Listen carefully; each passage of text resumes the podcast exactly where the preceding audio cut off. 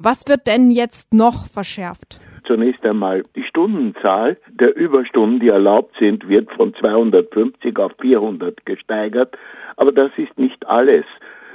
Es ist noch viel schlimmer, weil jetzt die Arbeits, also die Bezahlung kann beschränkt werden für Überstunden oder kann eingeschränkt werden. Und es sind noch andere Konditionen, die sich für die Arbeiter, für die Angestellten verschlechtern. Und das hat auch diesen Skandal ausgelöst, die, den Protest sozusagen gegen die Sklavengesetze, wie man sie in Ungarn nennt. Und gestern gab es einen Riesenskandal im ungarischen Parlament, als Abgeordnete der Opposition versuchten, nicht nur versuchten, sondern sie haben erfolgreich die Zugänge zur Präsidium, also das ist etwas erhöht im Budapester Parlament, die haben sie verstellt. Der Vorsitzende des Parlaments muss aus dem Parlament heraus die Sitzung dirigieren. Es kam also zu einem sehr unliebsamen Zusammenstoß mit den Fidesz-Leuten. Es kam herein die Leibwache von Orban. Und dann gab es am Abend gab es Demonstrationen. Und die Demonstrationen wurden mit Tränengas aufgelöst. Beziehungsweise Leute, die nach der Demonstration in ein Wirtshaus gingen, wurden dann zusammen mit den Gästen, die dort waren, wurden perlustriert von der Polizei. Heute argumentiert ein Regierungssprecher damit, dass diese Demonstrationen gestern gegen das Christentum geführt worden sind, weil ja jetzt ist die Adventzeit und eine Demonstration ist laut ungarischer Regierung nicht comme il faut. Ja, auch wenn das vordergründig dann äh, die Proteste so abtut, waren die groß genug, stark genug, dass du denkst, dass sich eigentlich die Fidesz oder Orban davon beeindrucken lassen? Keinesfalls. Keinesfalls.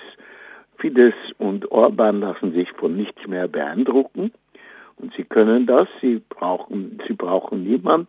Sie lassen sich sicher nicht von den Amerikanern oder von der EU beeindrucken, weil die können nichts machen. Die haben nichts gemacht, die Amerikaner, also unter Trump jetzt der neue Botschafter, der natürlich vollkommen über den Tisch gezogen worden ist von Orban und seinen Freunden. Die EU, die vollkommen paralysiert scheint, also da wurde heute wurde 20 Minuten über Ungarn gesprochen, aber es ist keine Möglichkeit anscheinend für die EU, die Geldflüsse zu stoppen nach Ungarn. Das wäre das einzige, was Orban beeindrucken würde. Und die Volksparteien halten zu Orban und so kann er weitermachen. Und es kann ihm auch niemand in Ungarn hindern daran. Übrigens, die gestrigen Demonstranten wurden auch von den Regierungsleuten als Agenten von Soros genannt. Ja, auch das, das ist die Weltverschwörungstheorie, wonach ein Mann jüdischer Abstammung, Soros, der frühere ungarische Staatsbürger, jetzt Amerikaner, der eigentlich ein Wohltäter ist,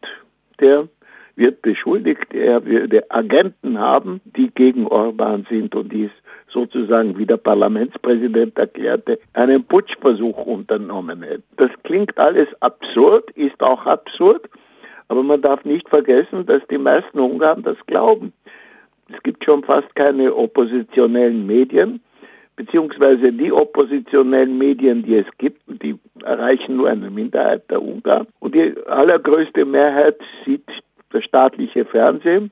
Das staatliche Fernsehen hat gestern nicht über die Demonstrationen berichtet, sondern über Christbäume. Wie sieht es denn aus mit den Gewerkschaften? Die Gewerkschaften sind total zerstritten. Es gibt mehrere Gewerkschaften. Auch wenn sie wirklich alle zusammenhalten würden, würde das auch nichts beeinflussen. Es gibt jetzt noch eine Methode für eine neue Methode für die Regierung wie sie mit allem fertig werden kann. Sie haben eine neue Art der Gerichtsbarkeit, also die administrativen Gerichte eingeführt, neues Gesetz. Damit können Sie sagen, wenn irgendetwas im Interesse des Landes liegt, und das bestimmen Sie, die Regierung, dann muss es nicht vor ein ordentliches Gericht, dann kommt es vor ein administratives Gericht.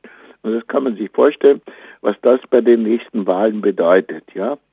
Also in Ungarn mhm. kann man sehen, wie eine Gegenrevolution oder eine Konterrevolution, würde ich nennen, gegen die Demokratie, wie die Schritt für Schritt äh, Erfolg erzielt hat.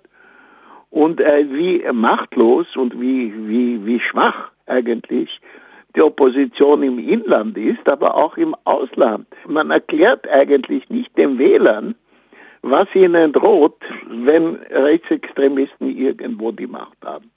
Nun, in Österreich haben sie noch nicht die Macht, aber sie sind in der Regierung vertreten und sie versuchen auch hier die sozialen Gesetze und die sozialen Bedingungen zu verschlechtern zugunsten der Unternehmer zugunsten der Industriellen. Das ist ein Stichwort nochmal auf Ungarn. Ich habe in mehreren Medien gelesen, dass Konzerne, gerade auch deutsche Konzerne, schon länger Druck auf die ungarische Regierung ausgeübt haben sollen, die Arbeitsgesetze weiter zu verschärfen. Zum Beispiel von BMW ist da die Rede. Das kann sein, aber es gibt natürlich noch ein Problem in Ungarn und das ist das Problem, dass viele Arbeitskräfte, also hauptsächlich junge, Leute, die Initiative haben, die etwas können, ziehen einfach weg aus Ungarn. Bleiben nicht in Ungarn, weil sie haben nicht nur wegen Geld, Geld spielt auch eine Rolle, die höheren Gehälter. Im westlichen Ausland, natürlich gehen diese Leute nicht in die Länder, die von Orban als Beispiel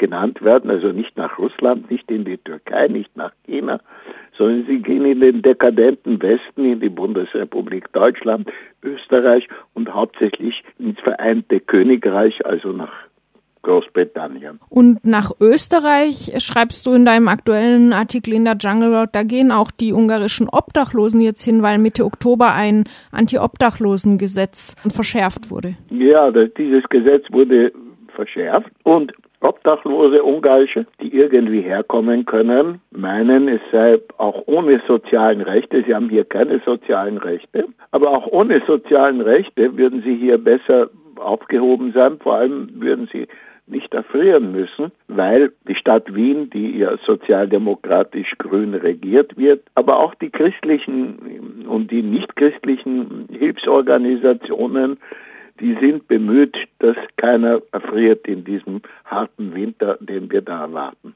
Und in Ungarn ist das anders. In Ungarn ist es total anders. Wie ich schon gesagt habe, es gibt einen, sozusagen einen Klassenkampf von oben gegen die, die nichts haben, gegen die Armen, gegen die Roma.